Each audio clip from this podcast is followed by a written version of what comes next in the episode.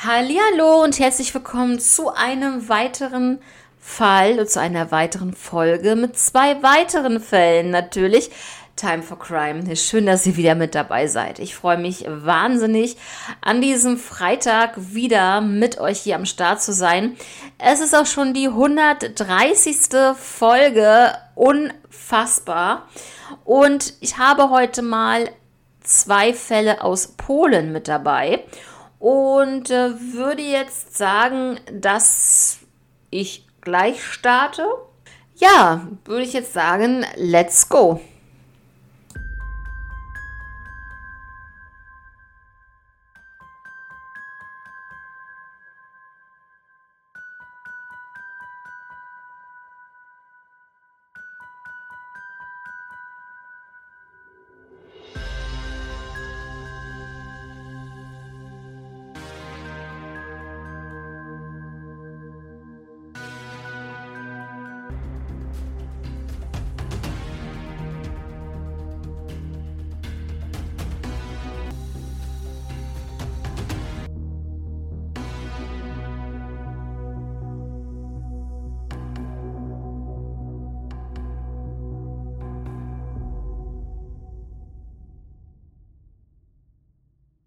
Ja, Leute, ich hoffe, es geht euch gut. Ich habe mir jetzt hier, weil mir irgendwie heute so ein bisschen kalt ist, ich komme auch gerade von der Arbeit ähm, und ja, habe mir gedacht, ich setze mich jetzt sofort dran und äh, nehme diese Folge für euch auf. Und ja, deswegen, ich bin jetzt ganz entspannt und habe mir ein schönes Heißgetränk hier ähm, fertig gemacht. Ganz, ganz lecker. Und zwar Infused Energy.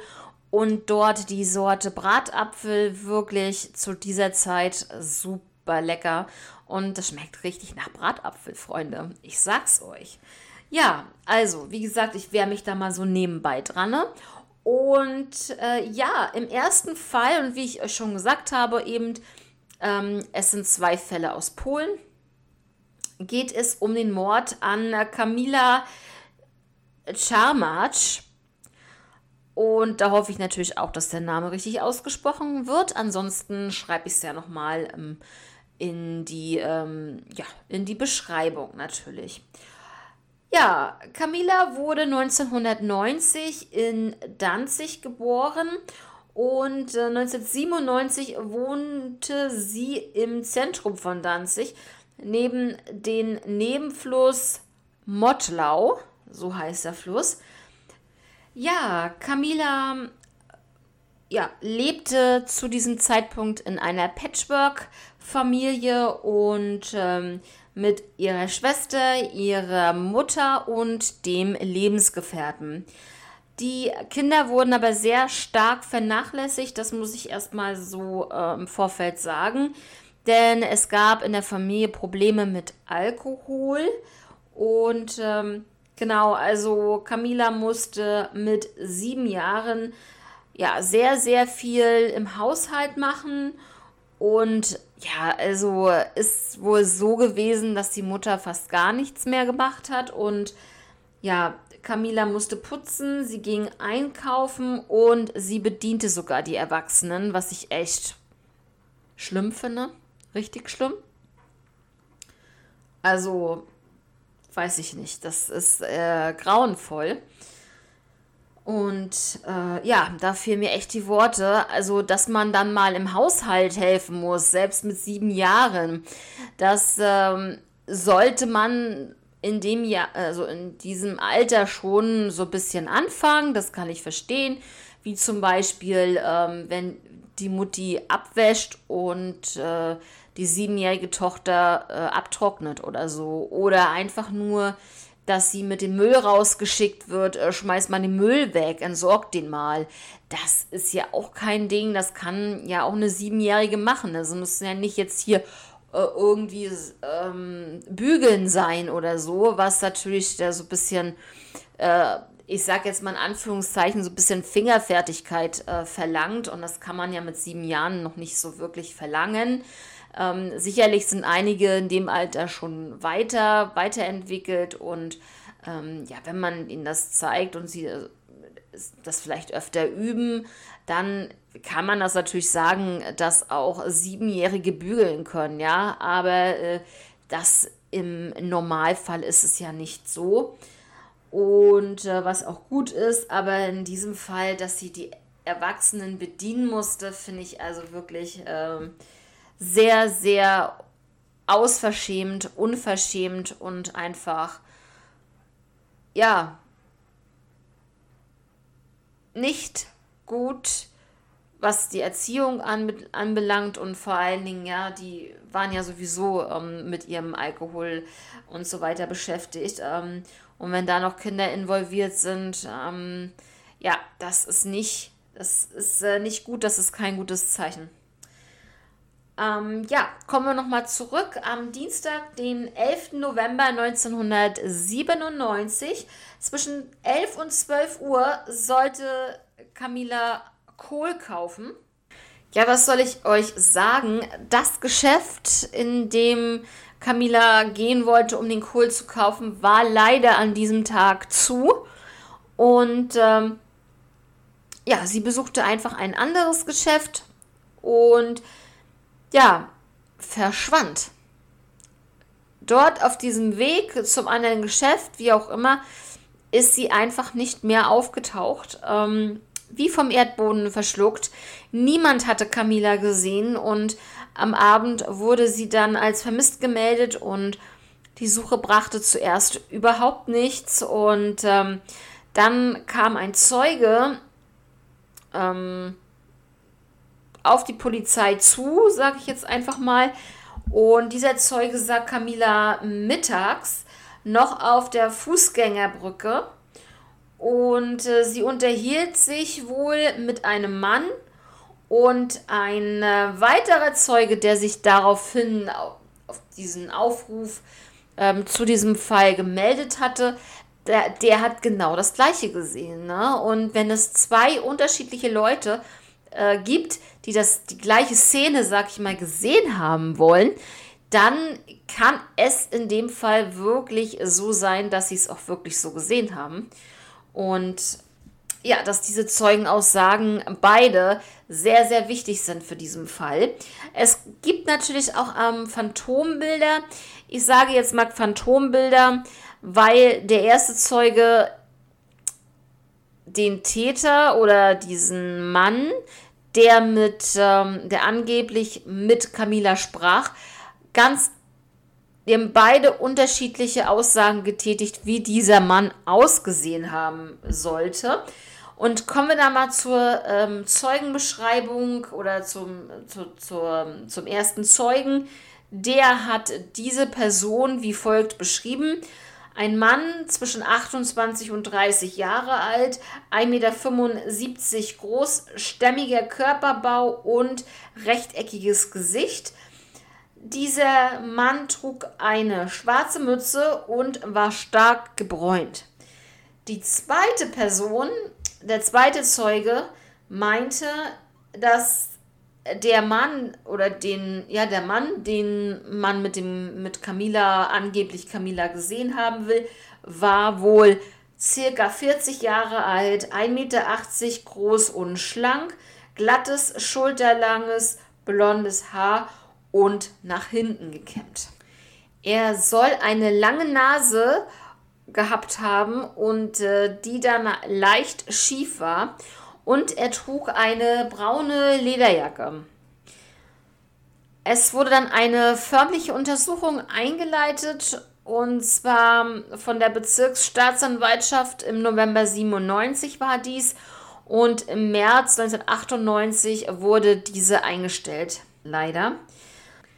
Ja, und am 5. September 1998, da wurde ein anonymer Anrufer entgegengenommen. Und zwar meinte dieser, dass er gerade eine Kinderleiche in, der, in dem Mottlau-Kanal gefunden hat. Und ähm, genau, daraufhin fuhr die Polizei zum Fund, äh, zum Fundort der Leiche und die Größe des ähm, Körpers war, konnte man wirklich so sagen, sollte ein Kind zwischen sieben und zwölf Jahre alt gewesen sein. Es wurden auch bei der Leiche Kleidungsstücke gefunden und ähm, es wurden unter anderem viele Defekte aufge... Ähm, ja, also die Defekte der Weichteile wurden hier heraus äh, oder stachen hier heraus und auch teilweise die ähm, ja, Defekte der Knochen. Und ja, natürlich suchte die Wasserschutzpolizei auch das ganze Flussufer, also den Fluss, das Flussufer, alles komplett wurde dort abgesucht. Und man geht davon einer Liegezeit von etwa sechs Monaten aus. Und ähm, dann nachher, als die Autopsie stattgefunden hat, dann hat man natürlich auch so ein bisschen gesehen, wie alt das Kind gewesen sein könnte. Und das war so circa sieben Jahre alt. Vermutlich wird, vermutet wird hier ein Sexualdelikt, ähm, also ein sexuelles Motiv soll hier vorliegen, denn die Leiche war bekleidet äh, zusammen mit einem Kleid ins Wasser geworfen. Die ähm, Strumpfhose und auch das Höschen fehlten jedoch. Die Kleidung der Leiche wurde auch der Mutter von Camilla gezeigt und da alleine schon hat die Mutter das von Camilla dann schon das bestätigt, dass es äh, die Kleidung ihrer Tochter war. Ja, kommen wir jetzt zur Theorie. Die erste Theorie ist, dass es ein minderjähriger Täter gewesen sein könnte. Es äh, gab Aussagen von Kindern, dass äh, Camilla ja, diese Kinder beleidigt hatte und dass sie von der Fußgängerbrücke, auf der sie ja gesehen wurde von zwei Zeugen, geworfen wurde in den Fluss hinein. Zuvor soll sie mehrfach mit ähm, einem Knüppel auf den Kopf geschlagen worden sein. Und äh, die Taschen wurden durchsucht nach Geld und gefunden hat man zwei Slotty. Und äh, der Kohl soll auch in den Fluss gekommen sein oder geworfen worden sein, wie auch immer. Und es gab hier ein, einen Fachpsychologen, der die Aussagen der Kinder und der Jugendlichen ähm, untergrub. Ja, also der meinte, dass es so aussieht, als wenn sie sich das ausgedacht haben. Jedenfalls ist das wohl nicht passiert. Die zweite Theorie ist, dass Camilla einem Pädophilen zum Opfer gefallen sein könnte, denn ähm, natürlich ähm, große Red Flag ist natürlich ganz klar. Es fehlt hier die Unterhose und es fehlt äh, die Strumpfhose. Und wie ich das vorhin schon erwähnt habe, es liegt hier höchstwahrscheinlich ein sexual oder sexuelles Motiv vor. Die dritte Theorie wäre, es ist ein Mann aus der Nachbarschaft. Das kann ich mir auch gut vorstellen. Es gab einen Mann, der trank wirklich sehr häufig Alkohol und äh, seine Wohnung wurde dann später durchsucht und gefunden wurden bei ihm zu Hause ganz, ganz viele Mädchenstrumpfhosen. Eine davon wurde von der Mutter ähm, von Camila als die Strumpfhose von Camila identifiziert. Und ähm, was dann aber rauskam, ist, das soll wohl nicht zu Camila gehört haben, sondern es war die Eigentümerin, die in der Wohnung war und die hatte wohl diese Strumpfhose von ihrem Enkel, ja. Ja, und somit wurde er dann leider aus der U-Haft entlassen. Am 30. April 1999 wurde das Verfahren oder auch der Fall komplett, äh, also die Suche danach ähm, ähm, komplett eingestellt. Am 6. Mai, paar Tage später, 1999, lief dann ähm, dieser Fall im ähm, Fernsehen und die Ermittlungen sind bereits eingestellt, die Akte ist geschlossen, Aber das Ganze ist trotzdem 25 Jahre her und ja, es ist immer noch kein Ende in Sicht und ähm, kein Täter hier gefunden worden. Aber ich sage euch jetzt mal meine Meinung dazu. Ich glaube definitiv, dass es ein pädophiler Mann war. Ich glaube an die beiden Zeugenaussagen. Jetzt ist natürlich schwer zu sagen, welcher von beiden dann wirklich recht hatte mit der Beschreibung des Mannes.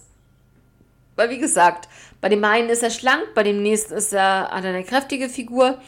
Ähm, ja, das ist natürlich sehr, sehr schwierig. Ähm, ja, dann sind wir auch mit dem ersten Fall heute bereits schon am Ende. Und wir gehen sofort zum nächsten Fall über. Und da geht es um das Jahr 2009. Und äh, es geht hier um Wanda Cheptun. Ja, Wanda Cheptun wurde 1968 geboren. Sie heiratete Jacek Cheptun und hatte zwei Töchter. Im Jahr 2009 war Wanda 41 Jahre alt und äh, lebte in Niederschlesien und auch unter anderem zusammen mit ihren zwei Kindern, und zwar Claudia 17 und Patricia zwölf Jahre alt. Ja, ähm, Wanda organisierte einen Ausflug zum See für sich und ähm, ihrem Partner sowie zwei befreundete Paare und ähm, ja, die Erwachsenen kannten sich durch die Arbeit und es waren dann insgesamt drei Paare und zwei Kinder dort am See. Ja, sie wollten campen und um 23.30 Uhr ungefähr wollte Wanda dann, ja, ähm, ich sage jetzt einfach mal ins Gebüsch laufen. Ja, sie wollte auf Toilette, mehr nicht, hat dann noch ihr Handy mitgenommen und hat dann gesagt, sie ist gleich zurück. Aber sie war nicht gleich wieder zurück und sie war wirklich komplett verschwunden. Und die angelegte Suche von diesen Erwachsenen, die noch dort waren, ähm, hat überhaupt nichts ergeben. Sie ist unauffindbar gewesen zu dem Zeitpunkt. Also, ähm, ja, was ist denn bloß passiert? Sie wollte nur schnell austreten und weg war sie. Ja, zwei Stunden hat man dann erstmal nach ihr gesucht und am 25. April 2009 ähm, in der Nacht noch, also um 1.25 Uhr, wurde die pa Polizei gerufen und ähm, ja auch ein Rettungsdienst und so weiter. Und der Rettungsdienst kam auch erst um 3 Uhr ähm, vor Ort an. Und ähm, ja, die Polizei brachte natürlich Spürhunde mit und ähm, was ich halt wirklich seltsam finde, ist, dass die Polizei ähm, ja, für die Suche, ich sage mal, sehr wenig Personal benutzt hat. Das finde ich ein bisschen eigenartig, denn ich habe recherchiert, dass es acht Beamte gewesen sind, die von 3 Uhr nachts bis 5.40 Uhr gesucht haben. Dann gab es eine Unterbrechung und ähm, man startete die erneute Suche dann um 8 Uhr morgens. Und ähm, ja, unter anderem suchten dann auch Mitarbeiter der Sicherheitsfirma, in der der Vater tätig war, also ihr Mann tätig war und ähm, ja, und auch Feuerwehrleute suchten mit.